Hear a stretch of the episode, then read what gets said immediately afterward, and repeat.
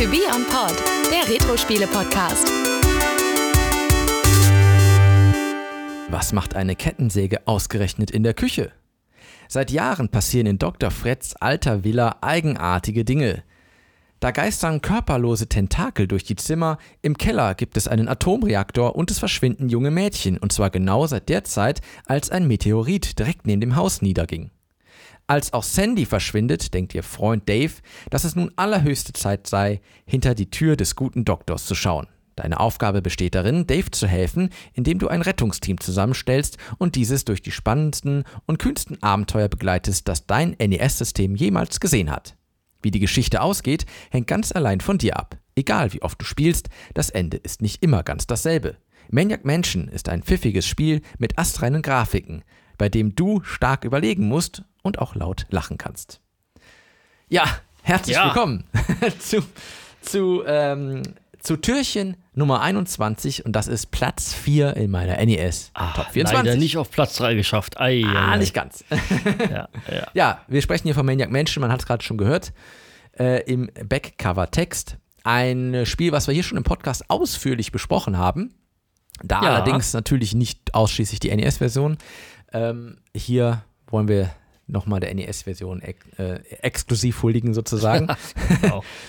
ähm, ja, ein Spiel, was 1988 in Japan fürs NES rauskam, Nordamerika 1990, genauso Europa.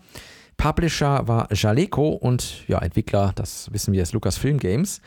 Ähm, es gibt, das haben wir ja in unserer äh, großen Episode schon erklärt, es gibt hier Unterschiede zur, zu den übrigen Versionen, denn es wurde ein bisschen geschnitten. Man musste sozusagen Nintendo hier nachkommen, die ja gewisse ähm, Voraussetzungen geschaffen hatten. Das Ja. durfte nicht alles so auf, dies, auf die NES-Konsole kommen. Sie soll ja immer noch eine familienfreundliche Konsole sein. Ähm, es gibt allerdings tatsächlich 250.000 Einheiten, die noch den berühmten Hamster in der Mikrowelle enthalten, der später entfernt wurde. Ja, ansonsten, wir können es nochmal kurz sagen, es ist ein Point-and-Click-Adventure, somit eins der wenigen Genrevertreter auf dem NES. Ähm, es gab hier genau eine deutsche Version. Ähm, das war schön für uns Kinder, dass wir auch die Texte verstanden haben. Ähm, genau, es gab äh, auch in der japanischen Version zwei unterschiedliche Versionen, wo es einige Einschränkungen gab mit kleineren Räumen und einem anderen verniedlichteren Grafikstil. Ähm, ja, aber es kam hier eine spezielle Version der Scum Engine zum Einsatz, die NES Scum. Die war schneller als die PC-Version der Scum Engine. Und ähm, ja, es gab exklusive Hintergrundmusik. Die gab es in den anderen Versionen auch nicht. Das sei nochmal gesagt an dieser Stelle. Und ansonsten, warum ist es auf äh, Platz 4 gelandet? Weil es ist einfach geil. Ich frage mich gerade, wo das gelandet wäre, wenn du das für C64 hättest machen müssen. In der C64 Top 24 oder was? Ja, genau. Gute Frage. Ja. Das ist eine gute Frage. eine gute ne? Frage.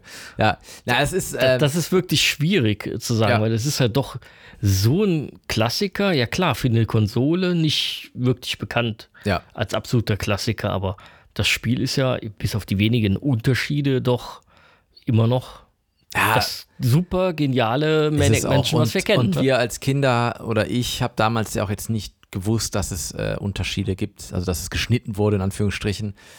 Äh, es Ja, tut das- ja auch dem eigentlichen Spiel keinen großen Nein, Abbruch, gar nicht, ja gar nicht. Das merkst du gar nicht. Ja. Nein. Und äh, ja, ich habe da wirklich, also das ist auch so ein Spiel, wo man, wo ich wirklich das erste Mal so ein, ja, so, so langfristig auch dran gesessen habe, halt äh, aufgrund der, der, der Rätsel und so weiter. Ähm, ja, also das, das ist schon einfach ein Spiel, was ich so unglaublich gerne auch gespielt habe, in der ganzen Atmosphäre und ähm, ja, es gab auf dem NES halt kaum vergleichbare Spiele, muss man einfach sagen. Ja. Ähm, und deswegen, ja, hat es das eben so weit hoch in meine Top-Liste geschafft.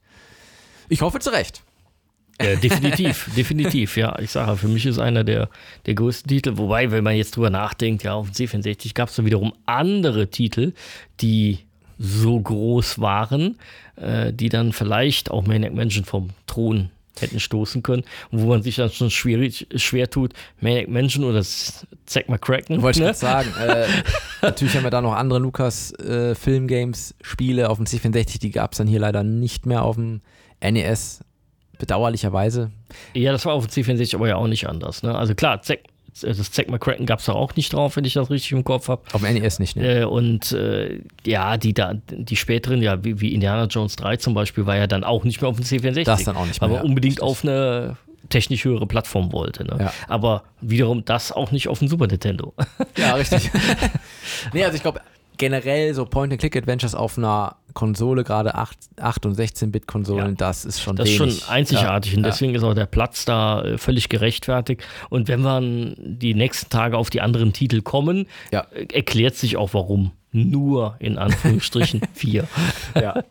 ja, sehr schön. Ähm, Ja. Dann würde ich doch sagen, soll es das für heute gewesen sein und wir kommen jetzt in die Top 3 ab morgen. Also, was soll da noch folgen, Mensch? Also, Ja, Ja. Ist, äh, schwierig, schwierig, sehr schwierig. Ja, Dann- super, Christian. Dann bis hören wir morgen. uns Ne? wieder morgen. Tschüss.